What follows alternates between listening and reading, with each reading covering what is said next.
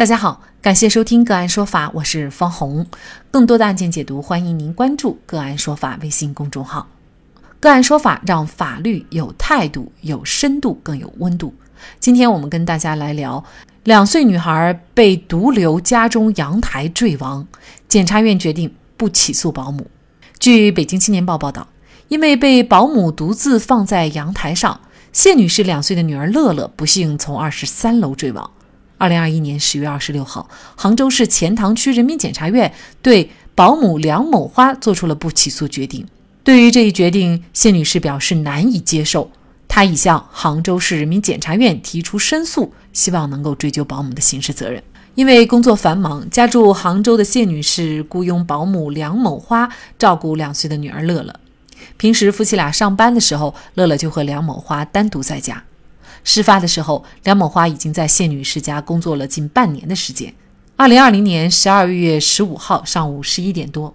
谢女士收到梁某花打来的电话，说孩子不见了。挂掉电话以后，谢女士赶忙打电话让丈夫回家看看情况，自己则在赶回家的路上报了警。梁某花告诉北京青年报记者，自己的女儿和谢女士住在同一个小区，因为谢女士家光照不好，她才带着乐乐到女儿家去晒太阳。到女儿家以后，乐乐坐小板凳在阳台上晒太阳。到上午十点多，因为乐乐拉肚子，梁某花就想带孩子回家换尿不湿，但是乐乐不愿意离开。梁某花称，她想着先把孩子放在阳台上，自己跑回去取尿不湿，前后也就几分钟的时间。她表示，至今也不知道乐乐是怎么掉下去的。二零二零年十二月十六号，公安机关以过失致人死亡罪立案侦查，梁某花被公安机关传唤到案。二零二零年十二月二十五号，梁某花被取保候审。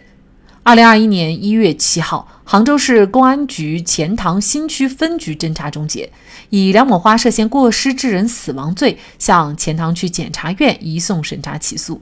二零二一年十月二十六号，检察院对保姆梁某花作出不起诉决定。保姆将孩子放在危险的阳台。又没有人照看，最终孩子掉楼身亡，这样的行为为什么不构成犯罪？就这相关的法律问题，今天我们就邀请北京市友邦律师事务所专职律师吴谈和我们一起来聊一下。吴律师您好，你好，啊，非常感谢吴律师哈。两岁的孩子，如果不是保姆把他放在阳台上的话，而且又没有人在家看护，大概率我们想啊，他就不会掉楼摔死。那么这样的一个行为不涉罪，可能我们每一个人都会有一些质疑哈。那我想在回答这个问题之前呢，还是请您给我们介绍一下，就是刑法当中关于过失致人死亡罪的这个罪名，通常情况下什么样的行为会构成这个罪呢？根据法律规定啊，过失致人死亡罪一般是指行为人因为疏忽大意，没有预见到。或者说是已经预见到了，但轻信能够避免而造成的他人的死亡的行为，这种叫做过失致人死亡罪。那根据刑法上的规定，刑法二百三十三条的规定，过失致人死亡一般会根据他的行为和情节，一般会判处三年以下或者是三年以上七年以下的有期徒刑。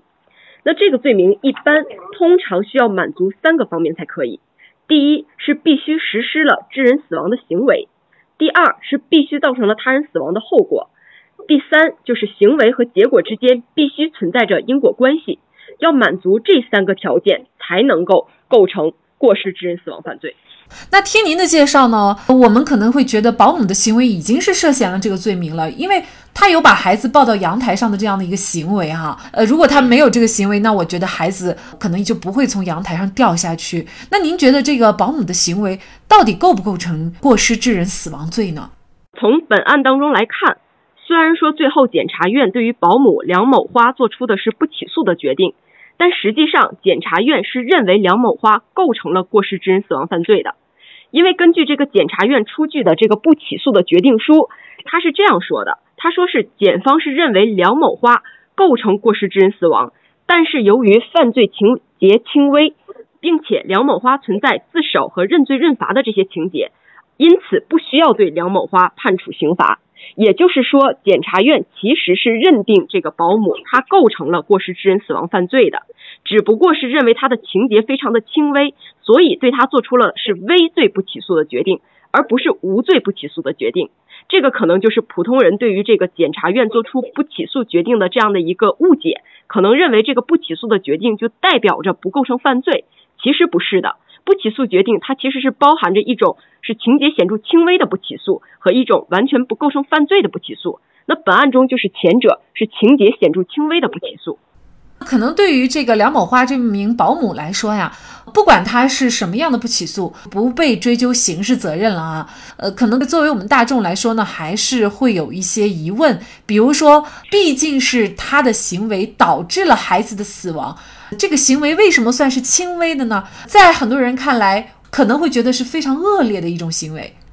啊，我们不能说是单纯的直接从这个结果来认定这个人究竟构不构成犯罪。首先，它导致这个儿童的死亡，这个结果是不可否认的。但是从具体的这个行为和情节上来看的话呢，是要各罪来分别分析的。比如说，这个保姆她将这个孩子放到这个阳台上放了多长的时间啊，这些情节以及这个当时阳台这个设施是怎样的，阳台的窗户是否打开了。这个保姆是否能够充分认识到孩子在阳台上是否存在着非常危险的这样的一个情况的，等等，是需要综合来考虑。由于这个我们不是涉案的当事人，也不是涉案的这个律师，所以没有办法看到全部的一个卷宗的情况，所以没有办法就是说对于保姆究竟能否构成这种严重的犯罪，做出一个非常准确的评价。那这个案子出来以后呢，我相信很多网友呢也会有各种各样的评论啊，比如说，那如果这样不涉罪的话，那么是不是间接提倡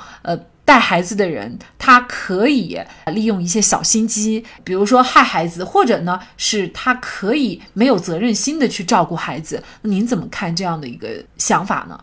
这种情况下一般是这样的，如果说保姆真的存在着这个蓄意害孩子，那就不是过失致人死亡的情况了，那就是故意杀人了。那么像这个案子当中呢，那可能为什么没有认定他是否存在这个故意杀人、故意致死的这样的一个情况呢？那么之前的话。呃，我有了解到一些相关的案件的细节哈。警方他在进行这个调查的过程中，他也会综合考虑啊。那故意杀人的话，那肯定会留下相关的一个痕迹的。像您刚才讲的说，是否说是保姆就可以完全的没有责任心？那这一点也是不绝对的。因为关于这个孩童他这个坠亡的这个事件啊，在这个咱们全国其实是发生过还比较多起的。那有的呢是直接认定为犯罪，并且判处刑罚的；有的可能就像本案当中没有对他进行起诉。那还是像我之前所讲的，那每个案件是要根据他具体的情况去进行分析的。那像咱们这个案子当中呢，这个保姆她有六十岁了，而且呢，这个保姆好像还是个文盲。那所以说，从他的这个年龄啊和他的这个认知水平上来说的话，可能也是导致这个结果发生的一个其中一个原因。所以就是说，每一个案件究竟是处在一个什么样的条件下和环境下，那可能会导致后果的一个不同。保姆最终呢没有追究他的刑事责任，并不意味着他什么责任都不担。比如说，至少的这个赔偿的责任他应该要担吧。